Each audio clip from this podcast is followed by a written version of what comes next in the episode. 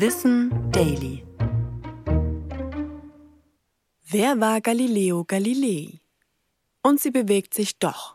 Der Mann, der diesen Satz über die Erde gesagt haben soll, wurde 1564 in Pisa geboren.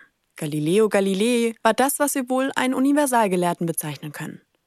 Nachdem er Medizin studiert hatte, gewann Galilei im Laufe seines Lebens auf den verschiedensten Gebieten wichtige wissenschaftliche Erkenntnisse. Zum Beispiel verbesserte er die damals noch neue Erfindung des Teleskops, sodass er sich bald auch der Astrologie widmete.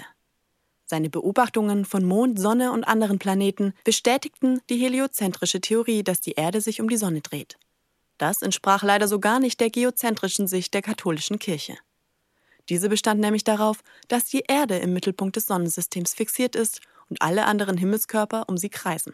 Die Folge für Galilei war das Verbot seiner Lehren und Schriften sowie ein Prozess, in dem er seine Thesen widerrufen sollte.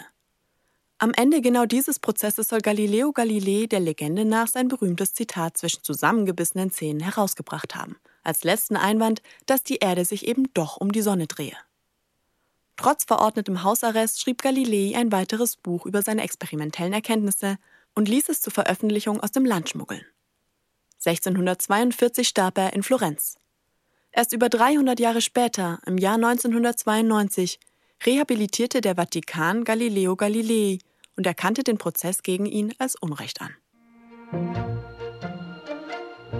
Ich bin Anna Germeck und das war Wissen Daily, produziert von Schönlein Media.